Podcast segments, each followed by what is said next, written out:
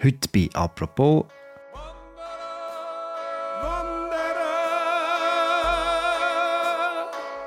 wir wandern. Es ist neben Jassen unser liebster Freizeitsport. Diese Woche dreht sich beim Tagesanzeiger alles ums Wandern. Um beste Routen, charmante Hütten, praktische Gadgets. Wir bei «Apropos» widmen uns den Anfang vom Wandern. Seit wann wandert der Mensch? Und warum hat er auch nicht mehr damit aufgehört, und er plötzlich viel bequemer von A nach B kommen konnte? Diesen Fragen widmen wir uns heute «Apropos» widmen, und zwar mit jemandem, der so gut Bescheid weiss wie kaum ein Zweiter. Bei uns im Studio ist Thomas Wittmer. Er ist langjähriger Redakteur vom Tagesanzeiger, Autor von verschiedenen Wanderbüchern. Wir nennen ihn auch der Wanderpapst. Heute schafft er als Redakteur bei der Schweizer Familie. Mein Name ist Philipp Loser und das ist eine neue Folge von «Apropos» im täglichen Podcast vom Tagesanzeiger und der Redaktion der Medien. Hoi Thomas. Salut Philipp, hoi.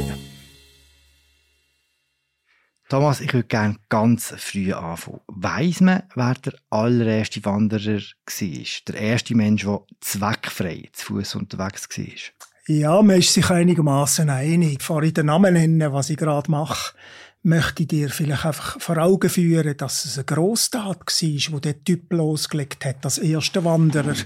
Weil nämlich eigentlich das ganze Mittelalter durch und auch noch in der frühen Neuzeit die Leute Angst hatten vor dem Gelände, vor dem Berg. Berg und so ein bisschen die wilderen Teil der Natur, also 99 Prozent der Schweiz damals, das ist der Ort, wo der Teufel lebt, wo es Dämonen hat auf dem Surrenpass zwischen Engelberg und Altdorf, zum Beispiel der Greis, ein Ungeheuer, wo unbedarften oder ein bisschen harmlosen Menschen Tut abgezogen und Tut an eine Hütte genagelt hat.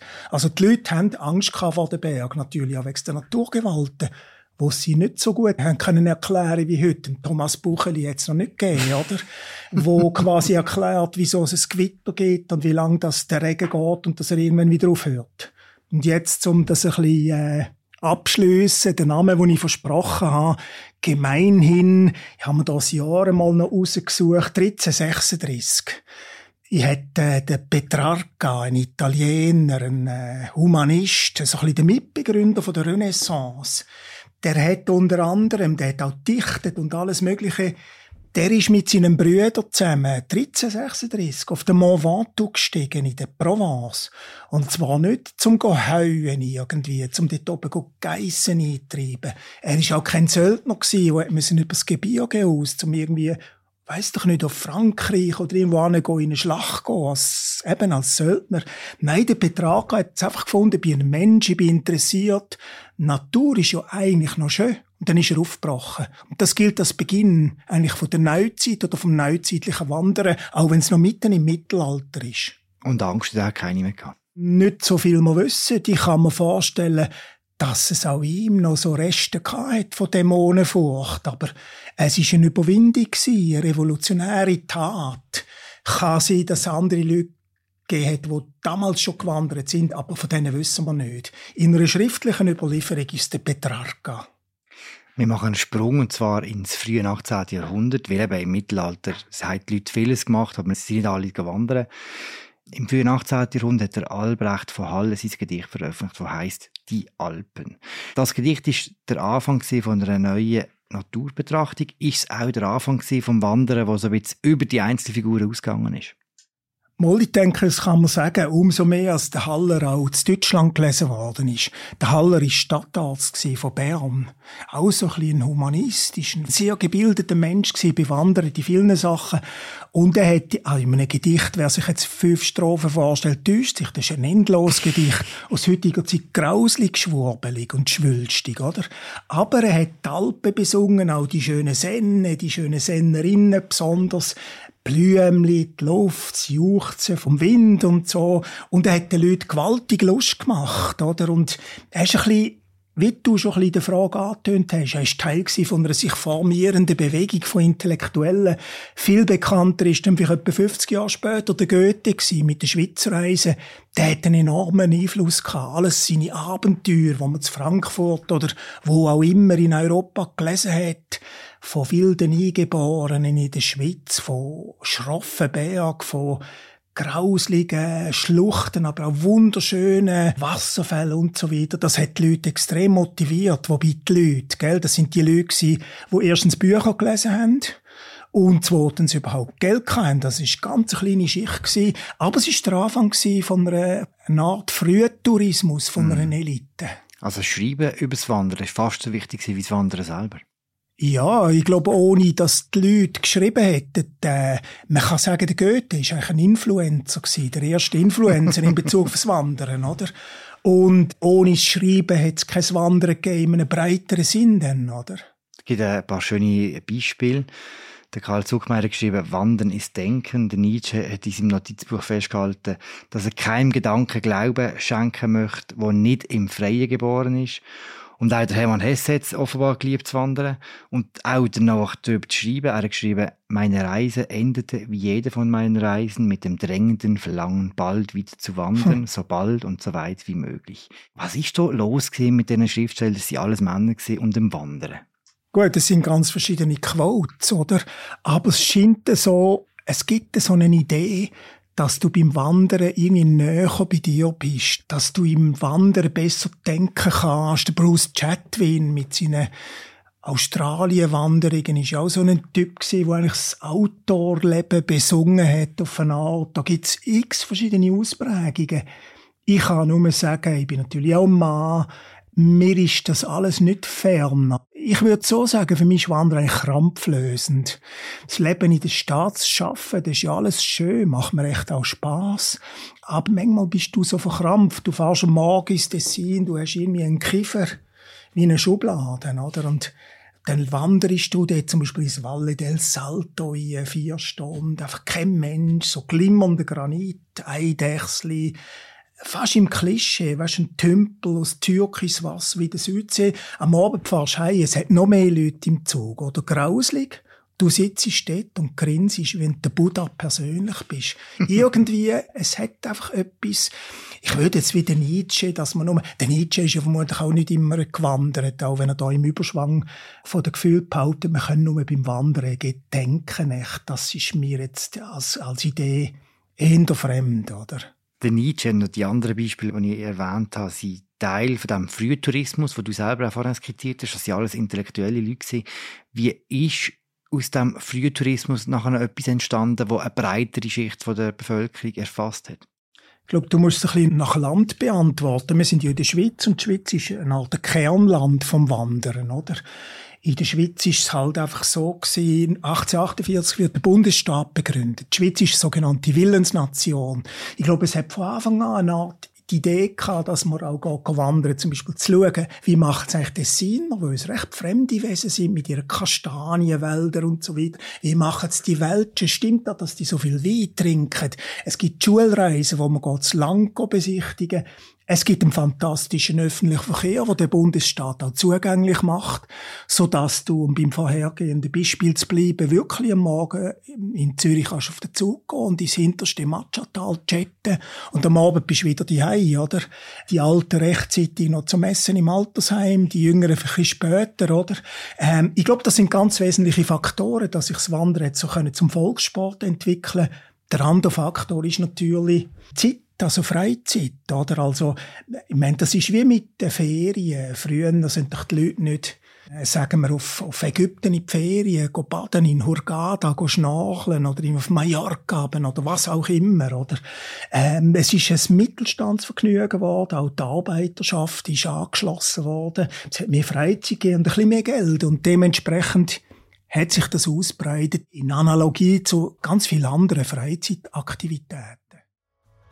Hühnerz jetzt im Morgengrauen stöß ich schon parat mit der Feuerwehrroten Socken und dem Fotoapparat.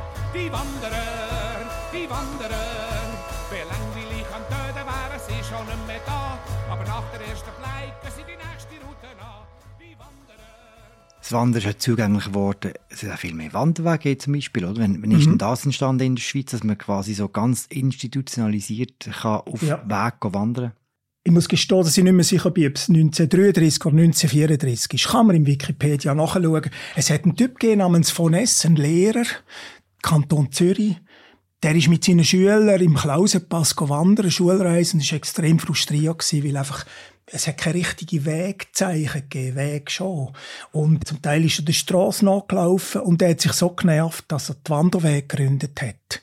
Zuerst Zürcher Wanderweg, ein Jahr später ist dann die Schweizer Vereinigung entstanden.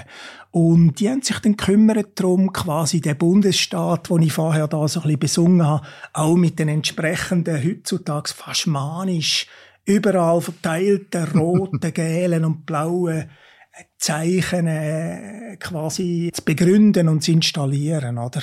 Das ist sehr schweizerisch, oder? Das Wanderwegnetz ist fantastisch, riesig nie enden wollend. Man kann fast nie anlaufen in der Schweiz, wenn man außerhalb von einer Stadt ist, sogar in einer Stadt, ohne also einem gelben Viereck zu begegnen. So ist es. Ich muss aber sagen, wir sind einmal zu Paris gewandert. Und Paris, da gibt es eine Grande Traversée Nord-Süd und eine Grande Traversée Est-Ouest mit Wanderschildern durch die ganze Stadt.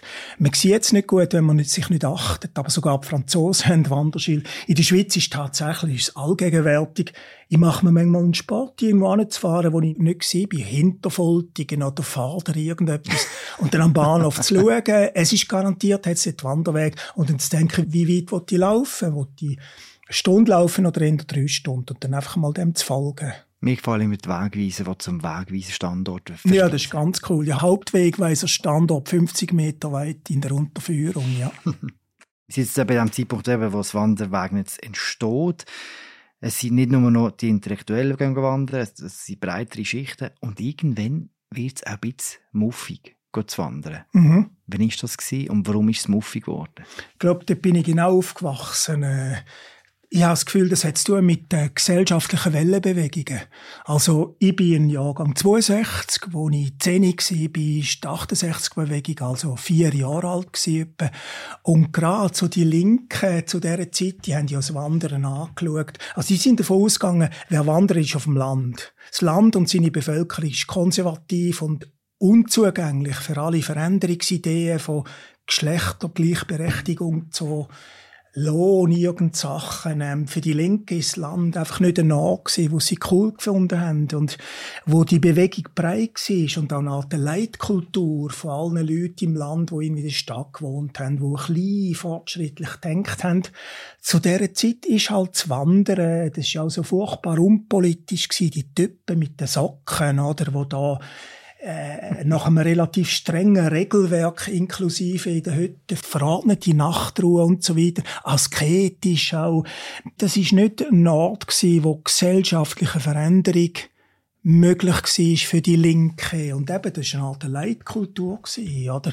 Es ist ja dann später, in den 70er Jahren, ist so ein bisschen die Rückkehr zum Landleben gekommen. Zum Beispiel von der Linken denkt aus immer noch der Zug aufs Land, zum Beispiel ins Unzernonetal, auswandern mit anderen, mit Hippies oder auch Nicht-Hippies, irgendein verfallenes Dörfli übernehmen und dort neu anfangen, an der Art eine neue Gesellschaft basteln. Und die gibt's ja zum Teil heute noch, die Leute. Und dort ist dann mal wieder ist das Land Leben und ein bisschen, vermutlich als Wandern, wieder ein bisschen sexier geworden. Mhm. Aber es ist ein bisschen eine Wellenbewegung, denke ich. Wie wichtig ist so die Naturbewegung, auch die Umweltschutzbewegung?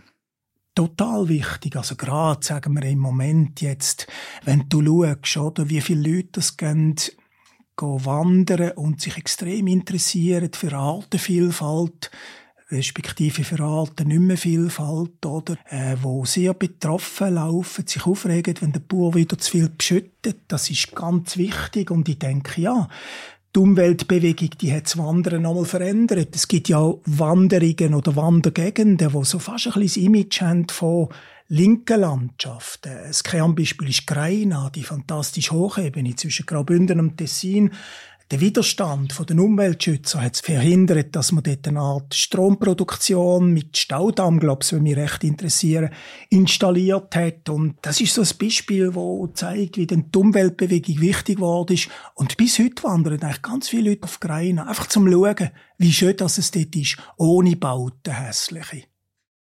Ist es ein bisschen hochgriff, wenn man sagt, dass der Trend zur Individualisierung und auch zur Vereinzelung auf eine Art, wo man in der heutigen Gesellschaft schon ab und zu feststellt, dass man da auch beim Wandern kann ablesen kann, wenn man Leute sieht, die immer extreme wandern, häufig allein wandern, die sich auch wie, keine Ahnung, durch das selber ausdrücken. Also der Trend gibt's, oder? Aber es gibt eben beim Wandern irgendwie alle Trends, oder? Weißt du, ich schaue auch gerne so auf YouTube die Filme My Lonely Cabin in the Woods in Alaska oder irgendwie Alone Towards the North Pole oder irgendwie so, so Typen, die irgendwelche Schlitten ziehen und mit Kanu unterwegs sind. Aber du musst schon sehen, das ist ein kleiner, ist ein Trend, logisch. Aber ich meine, gestern sind wir zu zweit in Capanna Corno Gries, das ist im Pedrettotal, oder? Wir haben zwei junge Frauen gesehen, total witzig, etwa 21, die haben zum Bus total witzig zusammen gehabt. Gute Freundinnen, die eine hat ihnen auf dem Rucksack beim Wanderstock eine WC-Rolle reingestellt und sie hat auch noch eine italienische Cafetiera reingehängt auf dem Rucksack. Und für mich hat Wandern auch ganz viel mit dem zu tun. Und ich denke, für mehr Leute hat es Wandern zu mit Freundschaft, mit Gesellschaft, mit stressfreiem Zusammensein, Frauen zum Beispiel, stelle ich fest, reden gerne über Beziehungsprobleme oder Beziehungsfreude. Das müssen ja nicht immer Probleme sein beim Wandern. Männer nicht? Ähm, ja, Männer sind, glaube allgemein ein bisschen schwieriger in diesem Thema, aber ich glaube, die, also wenn sie untereinander sind, weißt, gute Freunde, da passiert auch viel, oder? Ich will mit dem nur sagen, äh, der Einzelkämpfer, wo eben so Total Loneliness im Hochgebirge, in einem Hightech-Zelt und der gibt's, aber er ist eben von vielen Trend oder es gibt auch die Wellnesswanderer. Die gestrige Wanderung war eigentlich Gastrowanderung. Das ist einfach, die Idee war, fantastisches Slowfood zu verwischen mit sehr kleinem Wanderaufwand. Das ist dir gelungen? Ja, extrem gelungen. Ich meine, die Capanna Corno Gries, das ist eine Stunde Wandern von der Postautohaltestelle im Bedrettotal, eine Stunde, ab eine Stunde. Und es ist so ein bekannter Slowfood-Ort, wo es verschiedene Polentas gibt, ein einfacher Merlot oder ein Ossobuco, wo du, wenn du das Fleisch anschaust, keins fast freiwillig vom Knochen, oder? Kommen wir gegen den Schluss noch zu dir.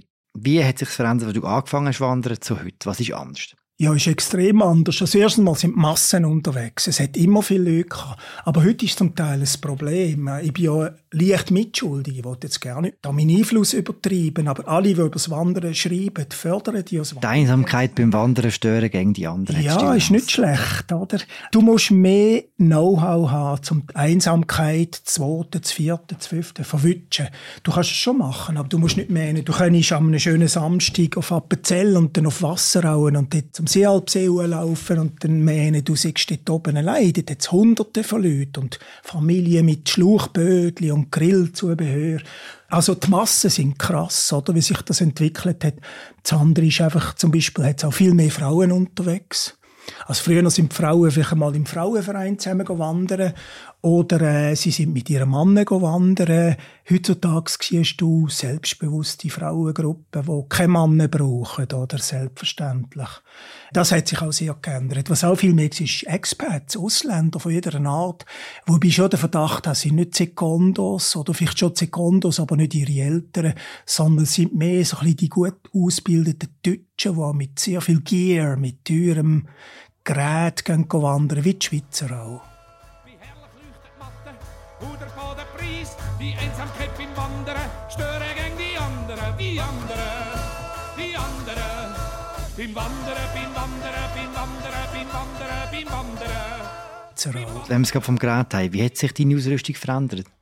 Ja, nicht wahnsinnig gross. Ich bin nicht so ein Gerätefetischist. Äh, das Einzige, was braucht, ist eine wirklich gute Windjacke, oder? So ein, ein Windstopper.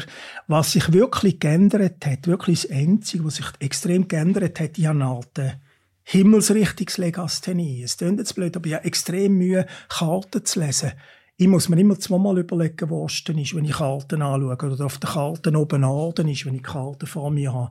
Und ich bin extrem froh ums Handy und Schweiz Mobil Navi. Und es ist auch ein bisschen, ich gehe sehr viel mit meinem Wandergrüppli laufen. Es sind so zwei bis fünf Leute und sind extrem liebe Leute. Aber sie werden schnell ungeduldig. Und wenn der Gute wird mir irgendwo auch nur 30 Sekunden überlegt, und dann fängt es hinten an zu zischeln, dann keine Ahnung, wo wir sind. Und das stresst mich echt. Und dann bin ich extrem froh, wenn ich auf dem Handy tippe und da kommt ein Punkt, der anzeigt, wo ich bin. Und wenn ich das Handy drehe, ist der Kompass. Gibt es Routen in der Schweiz, die du unbedingt noch machen willst, aber noch nicht geschafft hast? Ja, ganz viel. Also, ich habe eine Wunschliste, die immer länger wird. Also, das Problem ist eigentlich, nehmen wir das Beispiel von gestern, Capanna Corno Gries, ein Bedrettotal. Wenn du dort unterwegs bist und den Wegweiser anschaust, dann ist schon fatalerweise so, dass du Wanderziel warst, wo du noch nie im Leben davon gehört hast. Zum Beispiel in der Passo San Giacomo, über auf Italien und dann wieder in die Schweiz, auf Robier, das ist dann mehr Machatal oder über dem Machatal. Also meine Wanderliste wird immer länger, meine Wunschlisten. Und ganz konkret, was ich seit vielen Jahren machen und sie irgendwie nicht geschafft habe, ist von Schulz in der Nähe sur N, das ist unten am Inn, ins Valduina mit dem fantastischen Weg, wo so in Felsen gehauen ist, ganz sicher, aber spektakulär. Dort wollte ich jetzt unbedingt an und habe sich schon vor für die nächste Woche. Ah, sehr schön. Gibt es die eine Route, wo du immer wieder noch gefragt wirst und was quasi dein Geheimtipp ist? Nein, da geht's ehrlich nicht. Und zwar nicht, weil ich meinen Keimtipp nicht verrate. Ich habe wirklich immer wieder Fragen, auch von Freunden. Manchmal ist es fast ein bisschen, kann fast ein bisschen äh, belastend sein, so viele Tipps müssen zu geben, obwohl es mich auch freut gleichzeitig. Aber äh, nein, einen Keimtipp habe ich eigentlich nicht. Ich meine, was ich lässig finde, ist, wenn die Leute eigentlich selber Sachen entdecken, auch wenn sie nicht einfach gehen, ein Wanderbüchlein anschauen und da die Klassiker abwandern. Leute nehmen eine Karte vom Emmental und schauen mal, wie viel Weg das da hat, wo nicht Wanderweg ist, aber Weg, so gestrichelte. Du kannst das halbe Emmental abwandern, zum Teil recht abenteuerlich ohne dass irgendein Mensch begegnet ist. Wir sind auch schon am Uetliberg, Hausberg von Zürich wandern auf so gestrichelten Weg und sind dann quasi dort, wo die Leute stehen, auf dieser Terrasse mit dem Geländer von unten hoch und übers Geländer klettern, wieder zu den Normalwanderern. Das sind so coole Erlebnisse. Also, sucht eure eigenen Keimtipps oder äh, Entdeckerfreude ist grossartig beim Wandern. Langweilig wird nie. Mir wird's nie langweilig. Nein, ich glaube, da hat damit zu tun, das Wandern so schildert, eben Genuss, Essen, Freundschaft, sich wirklich so entspannt näher kommen. Sport ist manchmal auch, manchmal ist das Gegenteil, einfach so Buddhismus, wie ich auch schon erzählt habe, sich entspannen, so ein bisschen meditativ, das Wandern bei schlechtem Wetter ist cool. Es ist wie, übrigens, was auch sehr wichtig ist, Geschichte. Kulturgeschichte, Kunst, also die vielen Kapellen, die du siehst, Schlachtfelder oder äh, Büsten von komischen Leuten, die du noch nie von ihnen gehört hast, oder? Das Wandern ist für mich extrem schillernd. Wenn es nur so ist, Rotzocke pfeift sich durchs Gebirge und isst verschwitztes Sandwich, dann hätte ich schon lange aufgehört, oder? Danke, Thomas. Viel Spaß auf der nächsten Wanderung. Merci. Wer noch mehr wissen will, dem empfehle ich ganz fest äh, unsere aktuelle Berichterstattung, äh, die eigentlich Wanderwoche, die auf dem Tag stattfindet. Da geht es eben auf der schönsten Hütte, beste Gadgets, Selmenstück brauchen oder nicht. Ganz viele andere Sachen noch. Wir euch das sehr gerne verlinken. Und mit dem wünschen wir euch ein schönes Wochenende, weil das nämlich in dieser Woche von «Apropos». Die Sendung wird moderiert von der Mirja Gabatuder und von mir, Philipp Loser. Produziert werden wir von der Laura Bachmann und von Tobias Holzer. Wir hören uns am Montag wieder. Ciao zusammen, wandert schön. Bis bald.